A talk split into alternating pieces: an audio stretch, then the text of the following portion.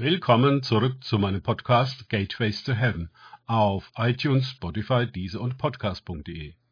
Mein Name ist Markus Herbert und mein Thema heute ist Sündenmanagement. Weiter geht es in diesem Podcast mit Lukas 7, 47 bis 49 aus den Tagesgedanken meines Freundes Frank Krause. Deswegen sage ich dir, ihre vielen Sünden sind vergeben, denn sie hat viel geliebt. Wem aber wenig vergeben wird, der liebt wenig. Er aber sprach zu ihr, Deine Sünden sind dir vergeben. Und die mit ihm am Tisch lagen, fingen an, bei sich selbst zu sagen, Wer ist dieser, der auch Sünden vergibt? Lukas 7, 47 bis 49. Was für einen Zusammenhang stellt Jesus hierher? Der Frau sind viele Sünden vergeben, beziehungsweise Schulden erlassen worden, um im Bild der kleinen Geschichte zu bleiben, die Jesus zuvor von dem Gläubiger und seinen zwei Schuldnern erzählt hat. Beiden erlässt er die Schuld. Der, dem viel vergeben ist, ist dankbarer und erweist dem gnädigen Gläubiger mehr Liebe als der andere, dem nur wenig erlassen wurde. Er konnte zwar auch das nicht begleichen, sah sich aber weniger als verschuldet an und damit weniger in der Pflicht, dem großzügigen Kreditgeber Dank und Wertschätzung zu erweisen. Manche Ausleger drehen es herum und sagen, weil die Frau so viel geliebt hat, darum sind ihr die Sünden vergeben worden. Damit läge es allerdings bei uns, uns möglichst lieb zu verhalten, um die Gnade des Herrn zu erlangen. Jo, womit es dann keine Gnade mehr ist. Das kennen wir ja nur zur Genüge aus der Welt, wo alles an Bedingungen geknüpft und ein Handel ist.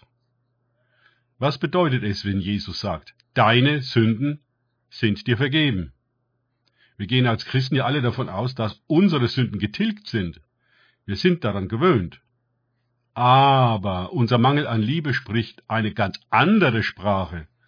Anscheinend ist vielen Christen nicht bewusst, was ihnen eigentlich vergeben wurde Manche haben die Einstellung des Pharisäers, dem seiner Meinung nach nicht viel zu vergeben ist. Er bedient sich doch anständig, anders als diese Prostituierte. Wieder ist es der Kontext, in dem wir die Sünde und ihren Preis betrachten, der den Unterschied macht. Diese Frau hat etwas erkannt, was sie in einer tiefgehenden Weise bewegte. Sie hatte keine Ahnung, wie das Kreuz und die Vergebung funktionieren. Sie hatte keinen Kurs besucht und keine Beichtroutine vorzuweisen. Wir hingegen wissen heute alles darüber, haben eine religiöse Vergebungskultur, ein zertifiziertes Sündenmanagement, wie ich es nenne, entwickelt, um die Sache professionell zu regeln. Das alles läuft wie ein Uhrwerk. Wir zahlen unsere Kirchensteuer oder den Zehnten und werden durch ausgebildetes und ordiniertes Fachpersonal durch die Rituale geschleust, die uns die Vergebung und das Heil sichern. Wow! Wie magische Formeln werden die richtigen Worte und Gebete in der richtigen Weise von den richtigen Leuten, Klerikern, gesprochen, die rituellen Handlungen und Gesten heiligmäßig vollführt, und schon ist Gott gnädig gestimmt und daran erinnert worden, dass er gefällig zu vergeben hat, weil wir alles richtig gemacht haben. Genau. Liebe hat damit gar nichts zu tun. Es ist eine Mechanik, eine Routine, die zu bedienen ist. Dann läuft das Vergebungsgeschäft rund. Immer neigen Menschen dazu, solche Formeln, Riten und Routinen zu erfinden oder finden und zu installieren, die die Sache mit Gott formal regeln. Der Gläubige braucht in diesem System nur Folge zu leisten, gegen eine wie immer geartete Gebühr, die aus aufgesetzten Verhaltensweisen und Spenden besteht. Hält er sich an die Vorgaben, ist er gut.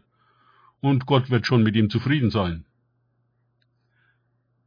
Aber wenn diese ganze Maschinerie nicht zu Liebe führt, dann ist sie womöglich selbst ein Teil der Sündenmatrix und hält die Trennung von Gott aufrecht, anstatt sie zu beheben.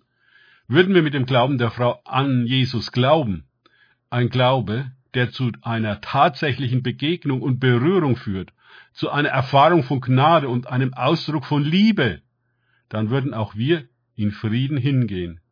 Nicht in einem formal juristischen Frieden, der tot ist, sondern einem lebendigen Frieden, der nur in der unmittelbaren Gegenwart Gottes zu erfahren ist. der die Macht der Sünde in unserem Leben zerbricht und einen Neuanfang unter anderen Vorzeichen ermöglicht. Danke fürs Zuhören. Denkt bitte immer daran. Kenne ich es oder kann ich es? Im Sinne von erlebe ich es. Erst sich auf Gott und Begegnung mit ihm einlassen, bringt wahres Leben. Gott segne euch und wir hören uns wieder.